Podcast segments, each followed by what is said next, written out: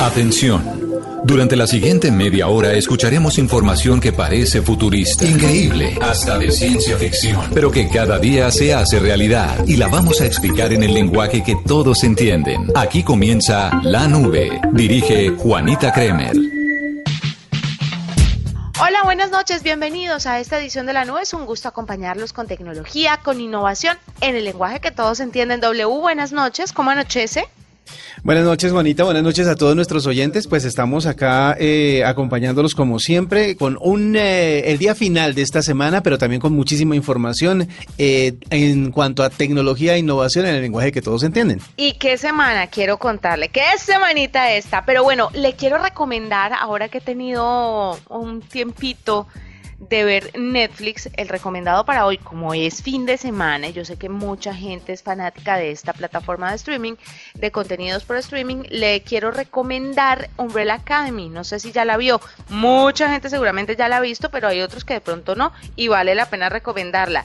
Es difícil cogerle el saborcito del gusto al inicio, pero dele dos o tres capítulos y se va a dar cuenta que es un poco intrigante, es, es, es algo fuera de lo común, es una historia distinta a lo que estamos ya acostumbrados a ver. Lo que sucede con este tipo de series de Netflix es que muchas veces, eh, mejor dicho, hay como un estilo eh, que si usted de pronto el primero no le, no le gusta, eh, espérese al segundo y en el segundo ya va a entender más cosas y al tercero ya está enganchado. Es como, digámoslo, como para que la gente vaya consumiendo de a tres capítulos de entrada y por eso ponen todos los capítulos de una temporada. Vamos a hacer la tarea este fin de semana entonces de ver Umbrella Academy. Pero entonces usted no ha visto Umbrella Academy, no sabe de qué estoy hablándole. No, señor señora, tengo que confesar que no la he visto. Me he encarretado con otras películas y con otras series de, Netflix, pero esa. Y es más, sale recomendada constantemente. Cada vez que abro la plataforma me la recomiendan, pero no lo, no lo he visto. Así que yo me imagino que muchos, muchos oyentes están en la misma situación. Entonces vamos a ver si este, esta semana o este fin de semana le damos la oportunidad. Pues está interesante, está interesante y se la quería recomendar. Ahora que estamos hablando de recomendaciones y como los dos somos tan distintos, entonces usted recomiéndole una a los oyentes que de pronto van a tener como una oferta un poco más amplia con su recomendación y mi recomendación. Pues si quiere le recomiendo una que acabé de ver, son 18 capítulos y se llama eh, Love, Death and Robots. Es una serie de cortos animados, no es muy largo cada capítulo, eh, más o menos de entre 10 y 15 minutos. Unos capítulos bastante extraños, todos en animación de diferente tipo, animación en anime, animación tradicional, animación en 3D, pero hay un capítulo en el que sí actúan dos eh, personas, uno de ellos es Topper Grace. No sé si usted se acuerda de ese actor que eh, eh, también estaba en That 70 Show. Eh, y hacen como digamos que momentos bastante extraños de la vida de diferentes personas en diferentes ambientes. Van desde la fantasía hasta la realidad, algo bastante, digámoslo así, creativo y ustedes pueden engancharse también en el segundo o tercer capítulo. Son capítulos unitarios, no hay una, no es una serie completa, no, no es con, no hay, no, son capítulos que, que continúan la historia, cada capítulo es una sola.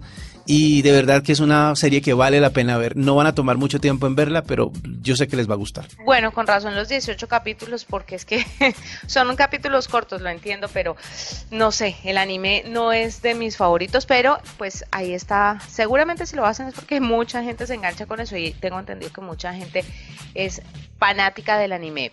Nos vamos entonces, después de estas recomendaciones, con titulares de lo más importante en materia de tecnología hoy viernes aquí en la nube. En la nube, lo más importante del día. Skype anuncia el retiro de su asistente de voz Cortana, pero también avisa que su reemplazo será el asistente de voz de Amazon, Alexa. La razón del cambio, según la compañía, corresponde a la necesidad de ofrecer mejores experiencias para sus usuarios. Cabify lanzó una línea de ropa ambientalmente amigable. Se llama Smart Collection by Cabify, que incluye blusas, playeras y bolsas con diseños minimalistas que hacen alusión a distintas problemáticas ambientales. La línea de ropa es limitada y estará disponible en Argentina, Brasil, Chile, Ecuador, España, México, Panamá, Perú, Portugal, República Dominicana, Uruguay y obviamente Colombia. Twitter anuncia que pondrá una etiqueta a los tweets ofensivos o inapropiados que violen los términos y políticas establecidos con el fin de buscar formas de ser más neutral y saludable la conversación en la red social. Además, pone en funcionamiento su modo oscuro, esta vez para los dispositivos iOS. El gobierno de Estados Unidos demandará a Facebook por discriminación. La entidad alega que la red social permitió que los avisos publicitarios sobre viviendas excluyeran a las personas clasificadas como padres, migrantes, no cristianos y otros grupos sociales. La nube blue. Blue radio Síguenos en Twitter y conéctate con la información de la nube. Arroba la nube blue. Blue radio Síguenos en Twitter y conéctate con la información de la nube. Pues doble, le quiero contar algo que me pareció muy interesante y es que Firewire, un portal de tecnología muy importante, muy recomendado a propósito, hace un resumen de los motivos por los que WhatsApp y Facebook podrían bloquear su cuenta. Yo creo que usted y mucha gente lo tiene claro, pero de pronto hay unos que no tienen ahí como tan presentes y vale la pena saber ya que usted, ni yo, ni los oyentes, ni nadie lee las políticas y condiciones en las redes sociales, estoy más que segura, pues que sepamos cuáles son al menos los temas más puntuales que debemos evitar para no ser bloqueados. ¿Le parece? Mire, ¿por qué le pueden cancelar su cuenta en Facebook? por enviar una y otra vez el mismo mensaje, que eso ya es considerado spam, por publicar el mismo estado muchas veces, por mandar demasiadas solicitudes de amistad en un corto periodo de tiempo, por hacer públicos o publicitar, digámoslo así, enlaces en grupos en los que usted es miembro, otra vez el spam, por haber recibido una cantidad de denuncias por parte de los usuarios. Recuerde que a usted lo pueden reportar por un mal comportamiento, por un comentario obsceno, etcétera. O también hay gente que se dedica a tratar de anular cuentas o como venganza reportarlo, reportarlo, reportarlo y puede salir bloqueado. A mí me pasó en mi cuenta de Twitter, por ejemplo. Alguien reportó alguna vez una foto de un disco de los Strokes que yo publiqué eh, y creo que eso fue entendido como ofensivo o pornográfico porque era la silueta de una mujer, entonces ahí sí hay que tener mucho cuidado que lo reporten porque envía mensajes y solicitudes de amistad a gente que realmente no conoce. Esto me parece un poco absurdo porque pues en realidad Facebook a la larga es para ser amigos que uno no conoce, entre otras. Por supuesto por subir pornografía o contenido violento y sanguinario y que tenga un nombre que no es real. Es que tengo entendido o quisiera entender que lo que pretende Facebook es convertirse en una red un poco más familiar, es decir, que únicamente se, circunscriba a grupos de amigos o grupos de familiares, gente conocida, eh, y dejan el tema de los seguidores y de la gente que uno no conoce y que está pendiente de lo que uno hace para las otras aplicaciones tipo Instagram, eh, porque lo que se está tratando de hacer es como enfocar, yo creo, el eh, objetivo de Facebook hacia algo más cerrado, más familiar. Por eso evitan que haya interacción con gente que no se conoce, supongo yo. Sí, sí, sí, va un poco más en la nueva línea de Facebook, pero recordemos que ese no era el motivo principal de Facebook, ¿no? No era, digámoslo así, la razón social de la red social que era en principio pues conectar a todo el mundo, conocidos y no conocidos, pero en vista de los últimos acontecimientos, pues obviamente sí, usted tiene razón, el tema se volvió un poco más familiar. Esas razones anteriores son razones por las cuales a usted le pueden bloquear la cuenta temporalmente. ¿Quiere saber los motivos por los que lo bloquean definitivamente? Me preocupan, pero adelante, ¿cuáles son? Robar la identidad de alguien más, sea famoso o no que su cuenta, esto me parece muy chistoso porque eh, existen muchas personas eh, con mi nombre, por ejemplo, pues no muchísimas, pero sí unas cuantas personas con mi nombre en la red social.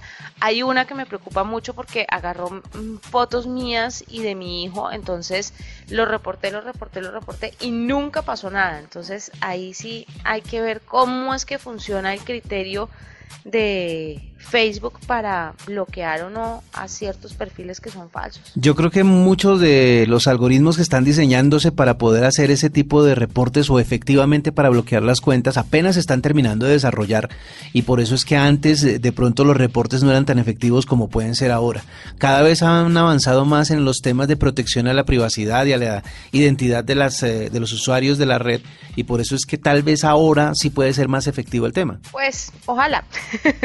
que su cuenta representa una persona que no existe, reportes por acoso, piratería, infracciones a la propiedad intelectual, publicar pornografía, por supuesto, por fraudes cometidos dentro de la plataforma, como robos y eso. Bueno, en Colombia se vio uno bastante polémico, muy piramidal y tampoco se hizo nada.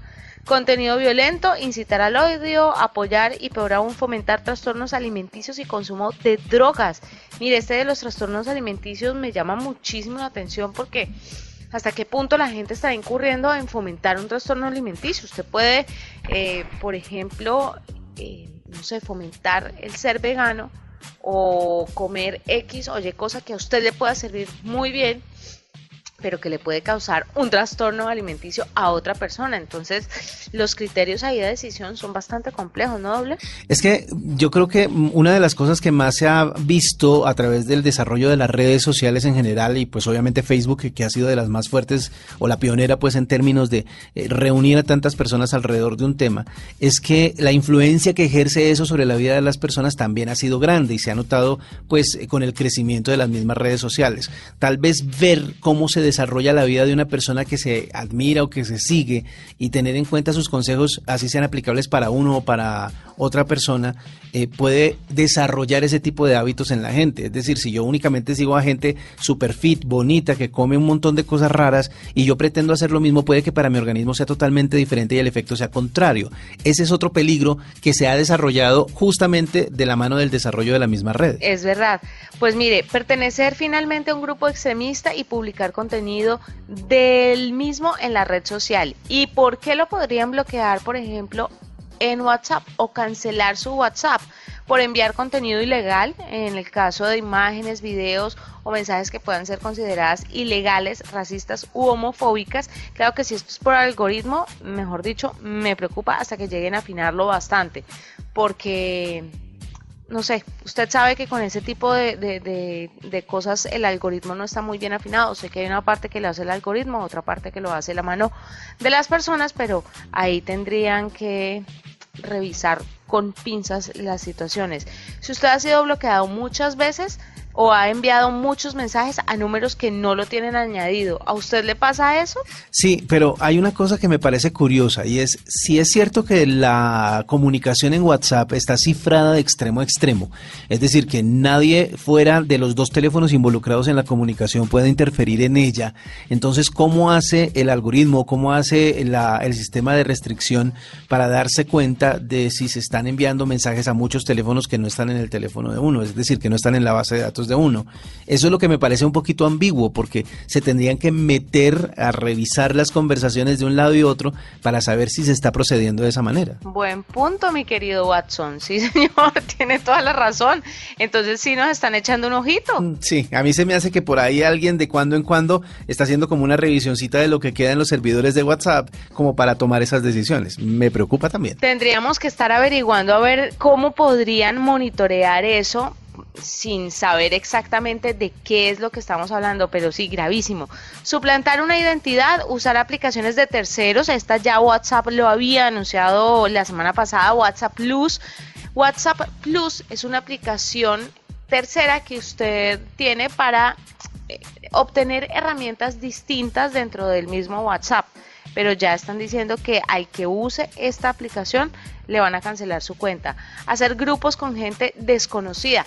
Esto también me llama mucho la atención porque, por ejemplo, en los viajes que hacemos los periodistas de tecnología, siempre se hace un grupo y siempre es de personas pues que uno no agrega a la lista, entonces no sé, no sé eso de, de la lista de números no conocidos cómo pueda funcionar, porque por ejemplo nosotros de las a nosotros los periodistas de las agencias o la gente de prensa de las empresas nos mandan mucha información por WhatsApp y no necesariamente los tenemos en nuestras en nuestros contactos. Entonces ahí sí no entiendo cómo se manejaría. O lo que quieren es hacernos obligarnos mejor a agregar todos los números de un grupo. Es decir cuando se crea un grupo uno necesariamente tendría que agregar los números de ese grupo así no los conozca así tenga que ponerle nombres genéricos para evitar esos bloqueos o esas restricciones. Bueno son algunas de las razones por las que a usted le podrían cancelar su cuenta de WhatsApp o bloquear su perfil en Facebook. Así que preste mucha atención. Doble, ¿usted qué me iba a contar? Vea, le tengo una noticia y es que mucha gente ya está usando el servicio de música de YouTube, el YouTube Music, porque pues obviamente hay mucho tiempo de eh, prueba gratuita y la gente le está gustando ya que ahí se concentra toda la biblioteca de música que tiene disponible esta plataforma. Pero una de las restricciones que tienen las plataformas de música eh, online es que no pueden reproducir el contenido que uno ya tiene grabado en el teléfono. Únicamente se circunscriben a las canciones que tienen licenciadas dentro de la plataforma. En este caso, si usted tenía una grabación suya, una canción que descargó y la tiene guardada dentro de su teléfono, no la podía reproducir sino desde el reproductor de audio de su teléfono, no dentro de la misma plataforma. Pues ahora resulta que en la nueva actualización de YouTube Music va a ser felices a muchos usuarios porque van a poder reproducir las canciones que tienen guardadas en el teléfono, no solo las que están dentro de YouTube Music. Esto no sonaría sorprendente, pero a muchas personas le ha pasado que tienen guardadas canciones que no están licenciadas dentro de plataformas eh, de música y que quieren escuchar de cuando en cuando, pero tienen que salirse y tienen que ir a buscarla en sus archivos personales y poder reproducirla. Ahora, eh, la nueva actualización de YouTube Music da la oportunidad de poder buscar dentro de los archivos propios para reproducirlos a través de este sistema. Eso me parece buenísima noticia para todos los que somos melómanos. Sí, señor. Quiero preguntarle cuántas canciones que no están en aplicaciones de música tiene usted guardadas en el teléfono. Por favor, contésteme con absoluta seguridad. Se lo contesto además porque ya las revisé. Tengo 19 eh, canciones que no están licenciadas en ningún, eh, ninguna plataforma. Son canciones que yo tenía de CDs míos y que logré agregar al teléfono para tenerlos ahí a, la mano cuando los quisiera oír. Pero me tocaba hacer lo que le digo, salirme de la plataforma en donde oigo música normalmente para poder buscarlas y reproducirlas. Y eso porque usted es un poco ñoño con el tema de la música. Yo no tengo una canción en el teléfono celular hace más de, puedo decirle que, 10 años. Entonces, me parece que abren esta posibilidad porque es que realmente es muy poca la gente que tiene la música y como ya dan la opción de descargar la música dentro de la plataforma cuando usted se suscribe y puede tener la música en todo momento, entonces es, es un poco inútil. Pues para la gente que todavía tiene las canciones, sí, pero creo que es bastante bajo el índice de personas o, el, o, la cantidad de personas que tienen música en su celular. Y preguntémosle eso a la gente en arroba la nube blue. ¿Usted todavía guarda canciones en su dispositivo móvil, en su teléfono celular? ¿O tiene toda la música que le gusta en aplicaciones como Spotify, Deezer y demás. Es una muy buena idea. Vamos a hacer esa encuesta entonces, así que em, diríjanse a nuestras redes sociales porque ahí vamos a estar con esa pregunta. Y yo sé que usted se va a sorprender porque va a encontrarse que hay muchas, muchas personas que aún coleccionan las canciones guardaditas en sus teléfonos. Esta es la nube de Blue Radio. Les quiero presentar a ustedes oyentes por si quieren llevar una vida más saludable y a veces no lo logran por temas de costos o por otras circunstancias. Ha llegado eh, una herramienta tecnológica que les puede dar la mano, ¿saben? Por eso vamos a hablar en este momento con Gaetan Jaquemet. Él es cofundador de Savi. Savi es una nueva plataforma para entrenar sin membresía. Así que vamos a ver en qué consiste. Gaetan, bienvenido a la nube. Buenas noches, ¿cómo está? Muchas gracias. Bueno, cuéntenos, Sabi, ¿qué diferente tiene a otro tipo de plataformas de entrenamiento? ¿Qué le ofrece distinto, por ejemplo, en este caso a los oyentes de la nube? ¿En qué consiste Sabi? Sabi consiste en una plataforma donde cualquier usuario puede entrar en todos los centros aliados de nosotros sin tener ninguna membresía. Eso es nuestro gran diferenciador. No hay que tener ni membresía con Sabi y tampoco con el centro. Solo pagas cuando entrenas. Y el otro como valor agregado que tenemos es que los precios bajan en Valle, o sea que es mucho más atractivo, mucho más económico si uno tiene más disponibilidad y va ahora mm, con menos demanda en los centros de fitness. Bueno, cuéntenos un poquito sobre las rutinas. ¿Cómo hace para programar las rutinas adecuadas para cada persona? Porque eso sí tiene que ser muy personalizado y es al final lo que busca la gente a la hora de entrenar, ¿no? Listo. Pues al final mucha gente no tiene tanta rutina y no entrena tampoco tanto porque no tiene tiempo. Eso es nuestro foco, es las personas que entrenan menos de ocho veces al mes porque las personas que están adictas al gimnasio tienen su rutina, tienen su membresía y van en su centro um, de fitness el donde van siempre. Nosotros nos enfocamos como en esas personas que no tienen tanto tiempo, es decir, como el 80% la gente común y corriente, que no tiene membresía. Me imagino que a todos les ha pasado de tener una membresía en un centro de fitness o un gimnasio, pagar el año e ir como los dos primeros meses y no volver. Y eso es mucho decir, ¿no? Porque hay unos que van 15 días y desisten. Exactamente, pero han pagado y se perdió la inversión. Entonces, a través de Savi, pagas antes cuando entrenas, te logueas a la página, cualquier usuario puede loguearse a la página y crear su perfil con su correo y con su cédula y busca su actividad. Y después puede reservar una vez, diez veces, cuatro veces, depende del número de veces que él quiera entrenar, pero tiene todas las opciones cerca de su casa para hacer entrenamiento o tener una rutina seguida en un gimnasio o ir en un studio boutique, hacer pilates, yoga o otro tipo de actividad. O sea, tenemos más de 40 actividades distintas. O sea, Sabi también funciona, déjeme entender un poquito para que los oyentes también lo tengan claro.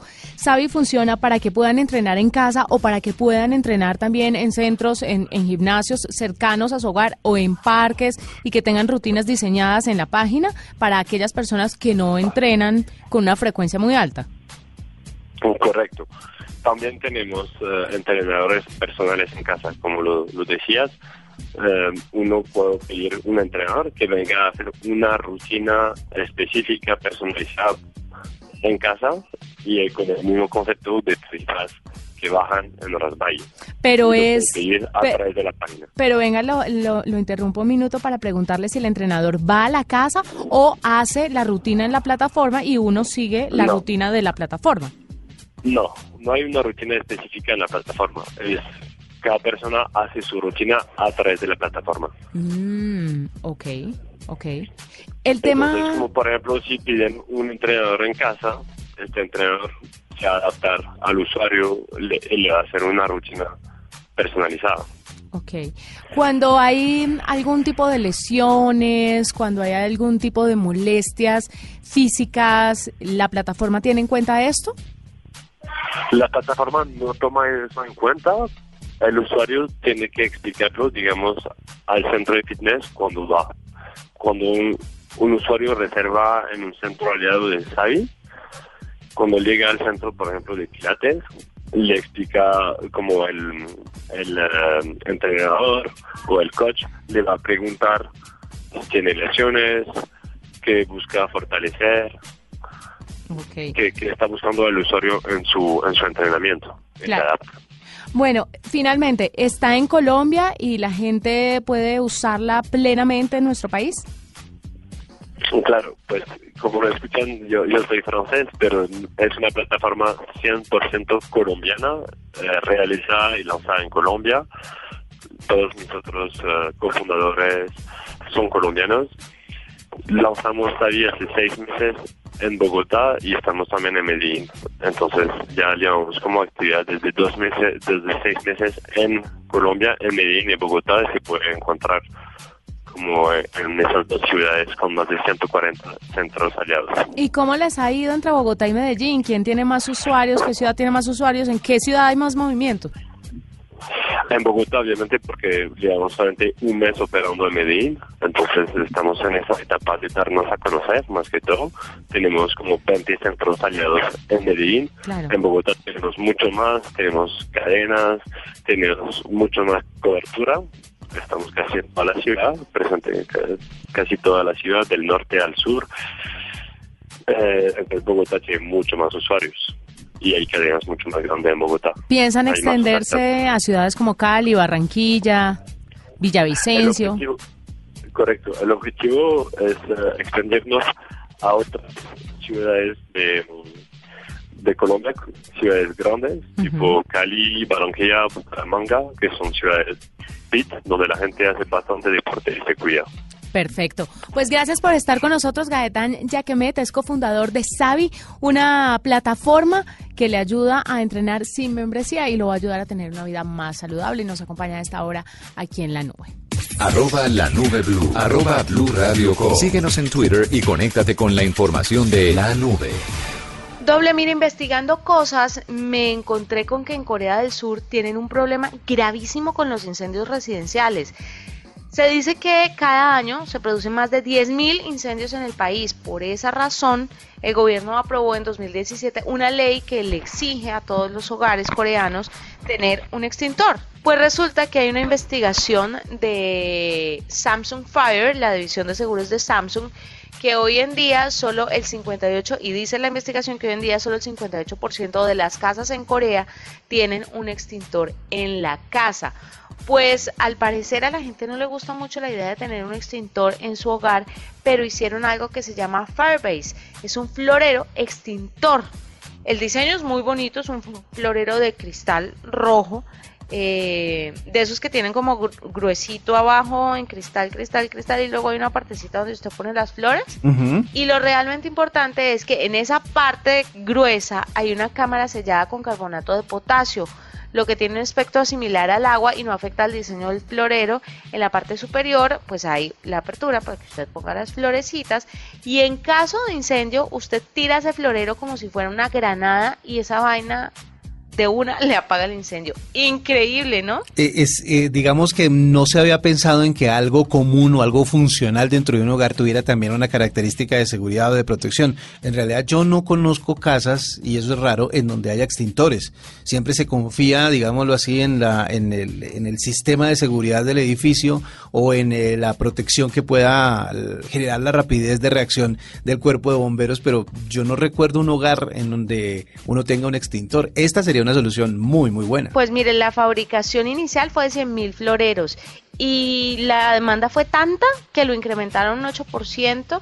Eh, y ya están produciendo más de 200 mil floreros para que la gente los tenga en la casa. Pero usted tiene razón, uno confía pues como, a ver, en lo que haya en el edificio, pero además de eso, en cualquier situación de peligro, pues uno sale de la casa pero me llama mucho la atención porque hay un tema de incendios residenciales en Corea, en Corea del Sur específicamente. Es muy extraño. Digamos que hay una cosa también a tener en cuenta y es que en este tipo de países que tienen tanta tecnología o que trabajan en el desarrollo de tecnología, el consumo de energía de corriente es supremamente alto, es más alto que el promedio de otros países. Y muchas veces usted ha notado que los incendios en los hogares se generan justamente por cortocircuitos o por manipulación de aparatos eléctricos. Entonces es posible que por eso se haya generado esa estadística y hayan buscado una solución para ello. Bueno, sí, puede ser, pero si alguien lo sabe y vive en Corea del Sur y nos está escuchando, le agradecería que me escribiera a través de arroba Juanita Kremer en Twitter o en Instagram o por donde sea y me cuente, porque muchas veces decimos cosas de otros países que obviamente desconocemos porque no vivimos en ellos y hay mucho oyente que nos explica cosas y a mí esa retroalimentación entre oyentes y periodistas me gusta, me parece importante, me parece sana. Claro, nosotros hablamos acerca de lo conocido, pero los que viven las eh, cosas del día a día de esos países o de esas ciudades nos pueden dar más información al respecto. Doble, nos vamos, pero antes el glosario, ¿le parece? Sí, señora. ¿Cuál es la palabra para cerrar la semana en eh, términos de tecnología e innovación? GPS, VPN, streaming, interfaz. Si no sabes qué significan esos términos, la nube te los explica en el lenguaje que todos entienden. Protocolo, IP, el glosario fibra óptica. Importantísima, además que muchísimos dependemos actualmente de ella y no sabemos qué es. Mire, la fibra óptica es un medio de transmisión por el cual eh, se envían pulsos de luz que representan los datos a transmitir. ¿Le quedó claro? Estaba muy corta la explicación. Sí, pero está clarísima. Esa es la idea y para eso, y por eso es que funciona también una fibra óptica. Así que con esta palabra, para que usted entienda un poco más la terminología tecnológica, nos despedimos, nos encontramos el lunes con más tecnología tecnología e innovación en el lenguaje que todos entienden. Muchas gracias por acompañarnos y un abrazo. Que la pasen bien. Chao.